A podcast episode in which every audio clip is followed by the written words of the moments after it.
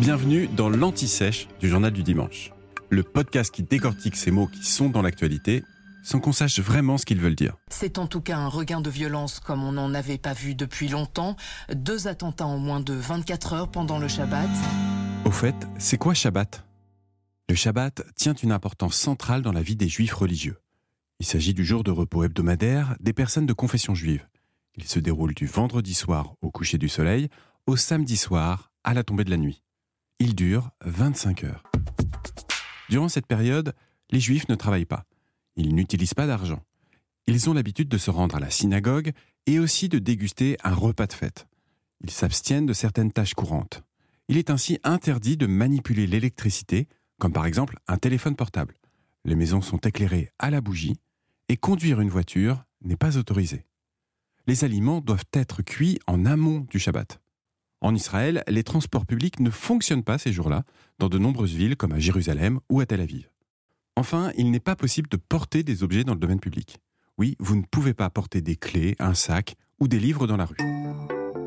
Pour de nombreux juifs, plus qu'un jour de repos, il s'agit d'un moment de retour sur soi et de partage en famille ou entre amis afin d'oublier les contingences de la semaine.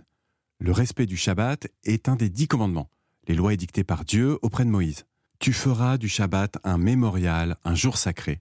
Pendant six jours, tu travailleras et tu feras tout ton ouvrage, mais le septième jour est le jour du repos, Shabbat en l'honneur du Seigneur ton Dieu. Voilà, ça c'est ce qu'on peut lire dans la Bible. Ce mot est synonyme de repos, ou plus littéralement en hébreu de cessation ou d'abstention. C'est une coupure. Selon la tradition biblique, Dieu a créé le monde en six jours et s'est reposé le septième, jour du Shabbat. Plusieurs dérivés liés au Shabbat sont apparus au fil des siècles. On parle ainsi d'une année sabbatique, et oui, pour évoquer une année de pause dans le travail. En revanche, le Shabbat n'a pas de rapport direct avec le sabbat des sorcières.